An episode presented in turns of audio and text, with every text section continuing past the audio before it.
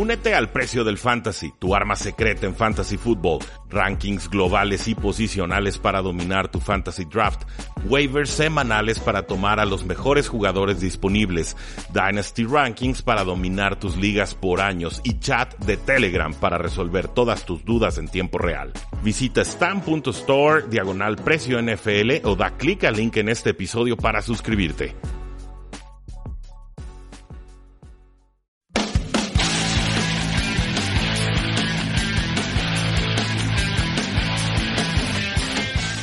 Saludos a todos y bienvenidos a un programa más de Tres y Fuera y hablemos de fútbol donde la NFL no termina y nosotros tampoco. Mi nombre es Rudy Jacinto, me encuentro en Twitter como arroba NFL y el día de hoy vamos a estar platicando con Jesús Sánchez sobre todo lo que creemos va a suceder en la semana 7. ¿Cómo estás Jesús? ¿Qué tal, Rudy? ¿Cómo están eh, todos los que nos escuchan? Bienvenidos a esta previa de la semana 7. Eh, ahí me encuentran en Twitter como arroba Chuy Sánchez-bajo. Y sí, listos para dar un comentario de cada partido y también el respectivo pronóstico. Claro que sí. Recuerden que hay equipos en semana de descanso, Panteras de Carolina, los Cleveland Browns, los Pittsburgh Steelers y los Tampa Bay Buccaneers. Adelante, Chuy, con el juego que gustes. Afortunadamente cuatro equipos que son algo difícil de pronosticar, así que vámonos con equipos que son un poco eh, más fáciles de encontrarles forma ya después de seis semanas de temporada regular. Arrancamos en Washington, San Francisco, eh, todavía invicto con marca de 5-0, visita a los Redskins, eh, con Washington reportes de que Dwayne Haskins está progresando un poco más en los entrenamientos, espera que aún así Case Keenum siga siendo el coreback titular de este equipo que apenas ganó su primer partido en la temporada la semana pasada. Su defensiva en San Francisco está jugando excelente, es de las tres mejores de la NFL y no veo como una ofensiva liderada ya sea por Case Keenum, por Cole McCoy, por Dwayne Haskins, el que pongan, pueda hacerle daño a esta defensiva que tiene pass rush, que puede hacerle mucho daño en ese sentido al quarterback, pero que también tiene eh, una secundaria fuerte y un grupo de linebackers que está jugando muy bien. Voy con la defensiva de San Francisco. Sí, yo igualmente, Chuy, yo esperaría dos entregas de balón de parte de los Washington Redskins. La clave del partido tiene que ser el juego terrestre, además de la defensiva, el juego terrestre que han establecido los San Francisco 49ers con Matt Breda y ya con el regreso de Devin Coleman. del lado de Washington, pues solamente vigilar a Jeremy Sprinkle, de la cerrada número 3 del equipo, porque eh, Jordan Reed ya fue mandado a reserva de lesionados y Vernon Davis se recupera de conmoción. Era un jugador que cuando los cauteamos tenía buenas manos de bloqueo y aceptables manos para eh, recepciones, pero pareciera ventaja muy clara y victoria clara también de San Francisco. Arizona está de visita en Nueva York para enfrentar a los Giants.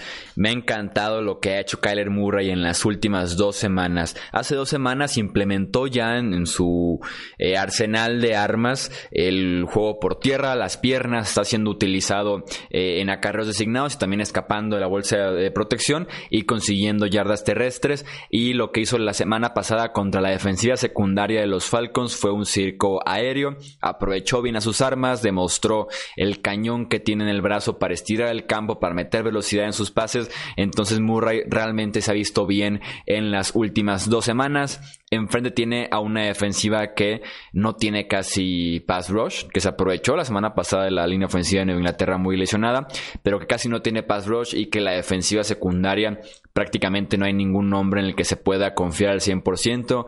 Entra Janoris Jenkins limitado en cuestiones de nivel, eh, novatos involucrados que no están jugando tan bien.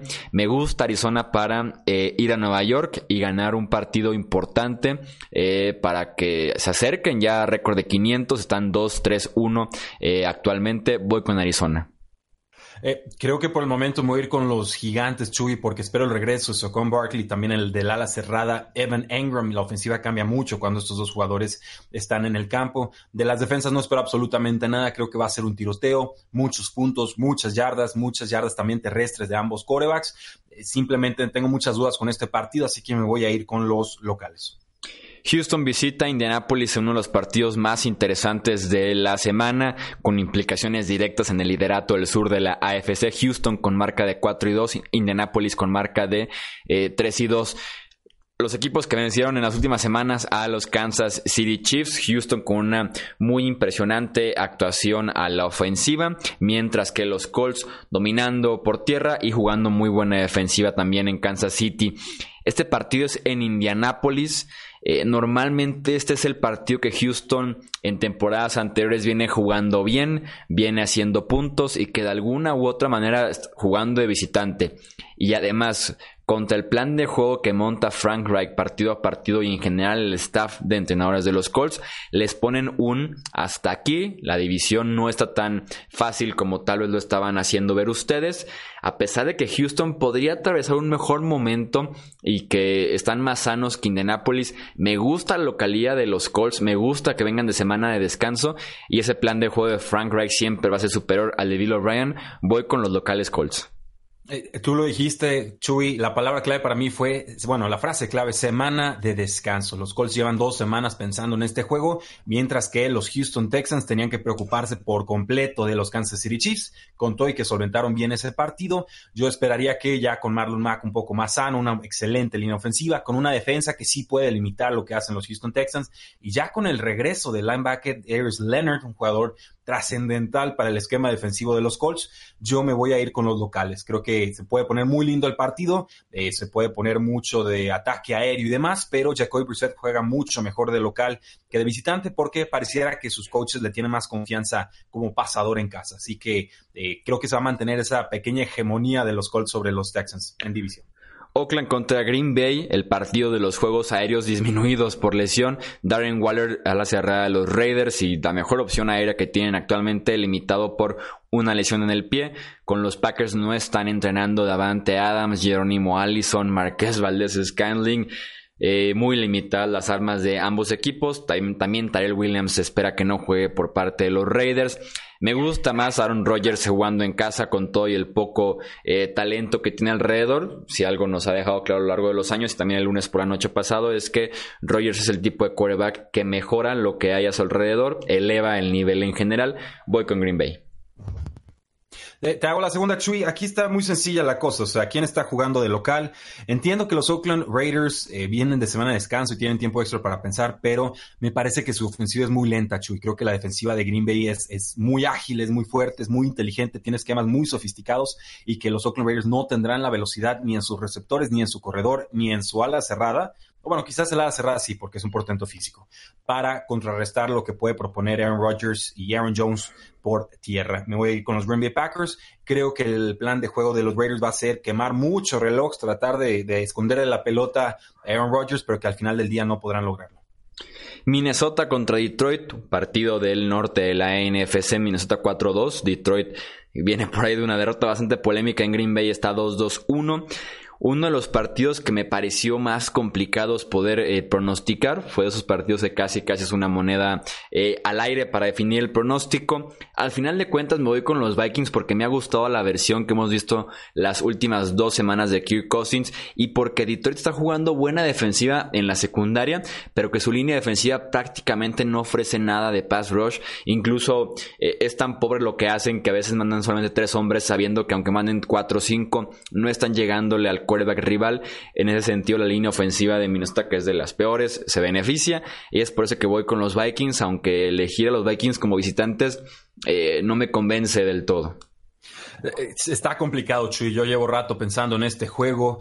Eh, inicialmente iba a tomar a Detroit por lo mismo que es local, por lo mismo que es un, arriba de, un equipo arriba de punto 500, porque le ha jugado muy duro a sus rivales, porque merecía ganar contra los Green Bay Packers pero si los vikingos ya entendieron cómo tienen que atacar y es con aire y entonces apoyándose en el juego terrestre y no al revés, terrestre apoyándose en el aire, creo que los vikingos ya habrán dado un paso importante para ser contendientes importantes a pelear esta eh, división.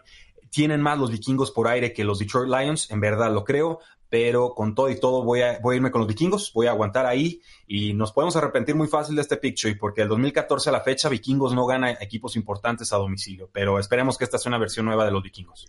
Ya veremos cómo nos recibe el resultado la próxima semana con el análisis. Eh, Jacksonville visita a Cincinnati, la secundaria de los Bengals, que no contará con William Jackson, con Drake Kirkpatrick, mientras que Darquez Denard apenas volvió a entrenar. Esos son sus tres principales esquineros. Contra Garner Minshew, que viene de un muy pobre partido contra la defensiva de los Saints. Nada que ver la defensiva de los Bengals. Voy con Minshew, que rebote bien, y con los Jaguars.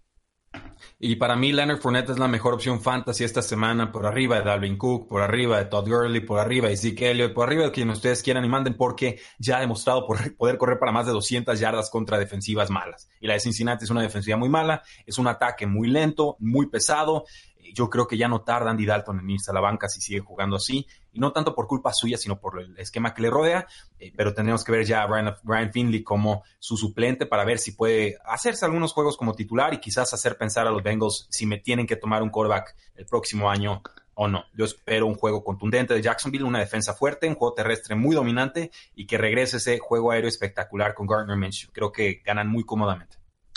Miami contra Buffalo, Ryan Fitzpatrick estará iniciando este partido contra el equipo que alguna vez lo vio como la esperanza de la franquicia y que le dio un muy buen contrato. Eh, Fitzpatrick regresa a Buffalo como un quarterback mucho más errático que el que vimos aquella vez, un quarterback que más que nunca es una montaña eh, rusa, creo que tendrá pocas chances contra esta defensiva de los Bills, que lo hace bastante bien, que es de las mejores de la NFL, voy con Buffalo. Sí, nada que ver aquí, Chuy. es un duelo divisional. Entra Fitzpatrick, que de repente te puede dar un juego bueno y cinco malos, pero eh, no, no, no, no hay, no hay mucho que ver aquí. Sinceramente, la defensiva de Búfalo tendría que asfixiar todo intento de avance de los Delfines. Vamos con Búfalo, que además es local. Los Ángeles Rams van contra los Atlanta Falcons. Si hay algún partido en la faz de la tierra en el que los Rams y su ofensiva aérea pueden rebotar, pueden recuperar su versión eh, inicios de temporada 2018, es este partido contra una defensiva de los Falcons que no detiene a nadie, con todo y que es en Atlanta. De verdad espero que esta ofensiva de los Rams reviva, se acuerde de lo que era. Estrenen a, a Jalen Ramsey contra Julio Jones. Voy con los Rams. Eh, sí, vamos con los locales, Chuy. Es un juego que debería ser de muchos puntos. Las defensivas no están presentes. Eh, son dos rosters que tienen algo, mucho talento, sí, pero no tienen profundidad. Y las lesiones los han alcanzado en muchos sentidos. Las secundarias son muy porosas. Los juegos terrestres pueden hacer bastante daño. Me voy con los Rams. Ahora sí que, eh, entendiendo, sí, que los Falcons son, son locales, pero Rams tiene más talento y Rams tiene mejor coach y Rams todavía creo que podría pelear por algo en la temporada si saca este resultado. Yo con los Falcons ya estoy muy desencantado, por más que su ofensiva brille, la defensa en verdad es, es un cero a la izquierda. Hablando de equipos que desencantan, vamos con otro equipo de Los Ángeles, los Chargers, que han tenido un mes sumamente eh, para el olvido. Visitan otro equipo que ha desencantado, que son los Tennessee Titans. Eh, otro partido que prácticamente es un volado. Interesante porque alguna vez se rumoró que Marcus Mariota podría ser el sucesor de Philip Rivers. Con el nivel que tiene Rivers, eh, podría ser cada vez más real que esa su última temporada en la NFL. Un partido que realmente es un volado y nada más porque confío poco en Ryan Tannehill con esa línea ofensiva. Yendo frente a la defensiva de los Chargers, me quedo con Los Ángeles. Yo me voy con los Titans. Son locales, sí, son bien gitanos, sí. Brian Tannehill va de centro, sí, también lo entiendo. Pero Derrick Henry le puede hacer muchísimo daño a este equipo de Los Ángeles Chargers que está todavía muy mermado. La, por fortuna para los Chargers pareciera que el, su tackle izquierdo, Russell Okung, puede jugar en este partido. Eh, pero con todo y todo, no ha estado produciendo Philip Rivers. Ya se le ve bastante disminuido el brazo. No es nada más por falta de talento a su alrededor. Y hubo una chispa ofensiva con los Titans cuando entró Brian Tannehill. No, no lo suficiente para deleitar, pero lo suficiente para pensar que quizás las opciones externas de pase, estoy pensando en un AJ Brown o un Corey Davis, puedan reengancharse en detrimento del ala cerrada de Laney Walker. Me voy a ir con los Titans, que son favoritos por dos puntos en las apuestas. Baltimore se enfrenta a Seattle, dos equipos que se les eh, recordaba, que se les reconocía por sus grandes defensas. En esta ocasión son dos equipos ofensivos con defensivas mediocres, por decirlo de alguna eh, manera. Me encanta lo que está haciendo Russell Wilson actualmente. Me encantan los Seahawks jugando en casa con todo y que ya perdieron ahí este año. Eh, voy con Seattle y con el que es ahorita el candidato número uno al MVP de la NFL. Sí, dos corebacks corredores, pero de estilos muy disímiles, muy distintos. La secundaria de Ravens está muy mermada. Llega Marcus Peters, pero muy pronto todavía para que se aprenda los esquemas de Baltimore. Eh, me gusta Seattle, me gusta Seattle en este partido. Creo que pueden hacer mucho daño, sobre todo por aire. Nuevo Orleans visita a Chicago, el partido que podría eh, significar también el regreso de Mitch Trubisky. Recuperan los Bears a su quarterback, pero pierden a su mejor tackle defensivo, a Kim Hicks. Y a su mejor guardia Kai Long por eh, lesiones, ya por lo menos ocho semanas fuera porque ambos fueron puestos en la lista de reserva de lesionados. Un duelo de defensivas con un corebacks intentando sobrevivir a lo que el rival les ponga enfrente. Me inspira un poco más confianza de Bridgewater y eso te dice mucho de quién es Mitch Trubisky. Eh, voy con los Saints. Ahora, ojo aquí, Chuy, los Osos de Chicago locales son favoritos por tres puntos y medio. Creo que aquí se está tomando en cuenta la probable baja de Alvin Camara. Y entonces entraría la Tavis Murray, que es un corredor muy distinto, más en el molde de un Mark Ingram, más de ir a chocar contra la línea eh, y con su velocidad. Está en duda también el ala cerrada Jared Cook con los Santos. Entonces empiezan a sumar las bajas en la ofensiva. Nos quedaría Michael Thomas como, como pieza importante en ese equipo. Eh, no me siento muy cómodo tomándolo, pero creo que localía, semana de descanso contra un coreback al que sí pudieran controlar y quizás Mitchell Trubisky regresando para correr algunas yardas, voy a tomar a los Osos de Chicago, pero créeme que no lo hago con gusto. El Sunday Night Football, Filadelfia contra Dallas, un partido que define el liderato del este de la NFC. Ambos vienen de pobres actuaciones, de estar perdiendo por puntos eh, contra equipos que tales no eran considerados entre los más fuertes de la NFL. Si nos vamos solamente al potencial que tienen los equipos, a quién podría llegar más sano, eso me inclina un poquito más hacia Filadelfia. Un partido difícil de pronosticar por el momento que atraviesan ambos equipos. Me quedo con Carson Wentz y por lo tanto me quedo con los Eagles. Pero va a ser interesante ver cómo se comportan ambos corebacks y en general ambos equipos. Sí, hay, juegos salvajes esta semana, Chuy. Ya sé que descansaron cuatro muy gitanos, pero eh, hay, hay, juegos bien, bien cerrados. Normalmente los vaqueros de Dallas han tenido tomada la medida Filadelfia en las últimas dos eh, temporadas. Aquí la duda de Mari Cooper. Eh, me asusta lo suficiente para tomar a las Águilas de Filadelfia en este, en este juego, con todo y las bajas que tienen en todas sus líneas, pero eh, confío más en el coaching staff de las Águilas de Filadelfia que en los Vaqueros de Dallas en estos momentos. Y para cerrar tenemos el Monday Night Football, Nueva Inglaterra contra los Jets de eh, Nueva York. Sin duda alguna Sam Darnold hace mucho más interesante este partido. Aún así, los Patriots son favoritos por 10 puntos en las apuestas. Arrancaron con doble dígito eh, de ventaja. La defensiva sigue siendo una de las mejores de la NFL. Tiene una de las pruebas más interesantes que han tenido este año con Livion Bell, con Sam Darnold, con Robbie Anderson. Está jugando bien Jamison Crowder otra vez. Entonces, es una prueba interesante para la defensiva de Nueva Inglaterra. Me sigue pareciendo de las mejores unidades de toda la NFL. La ofensiva en un, término complementario más bien. Me gustan eh, los Patriots para ganar este partido.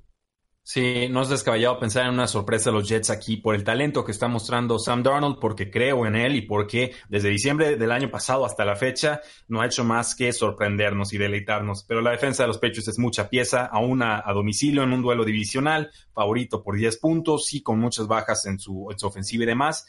Eh, yo creo que los Patriotas van a ganar. No sé si por esos 10 puntos de colchón me parecen demasiados para de repente el, no poder cambiar velocidades con comodidad en esta ofensiva de los Patriotas. Eh, solo un consejo fantasy, Chuy, antes de, despedirnos. Adelante. Eh, tomen a Sam Darnold, chequen su calendario, está muy atractivo. En realidad, después de este juego contra los Patriotas de Nueva Inglaterra, a ver si se me despliega aquí en tiempo real el calendario de los Jets pareciera que eh, no, no, aquí lo tengo. Eh, los, los Jets de Nueva York después de este juego van contra a ver, semana 1, 2, 3, 4. es contra los Jaguars, después contra los Dolphins, Giants, Redskins, Raiders, Bengals. Dolphins, Ravens, Steelers, Bills. Yo lo que veo ahí es casi puras secundarias muy mermadas. Sam Darnold debe estar disponible en casi todas sus ligas. Si han tenido problemas de quarterback, guárdenlo y denle ahí a dos semanitas para ver cómo responde. Yo lo hice en mi liga de dinero y creo que nos vamos a ir muy contentos. Eso es todo por esta previa. No nos queda más, más que disfrutar de esta semana 7. Así es, Chuy. No olviden seguirnos en Facebook, Twitter, Instagram y YouTube, suscribirse a estos sus podcasts, dejarnos una buena reseña, ¿por qué no? Y seguir disfrutando de su semana, porque la NFL no termina y nosotros tampoco. Tres y fuera.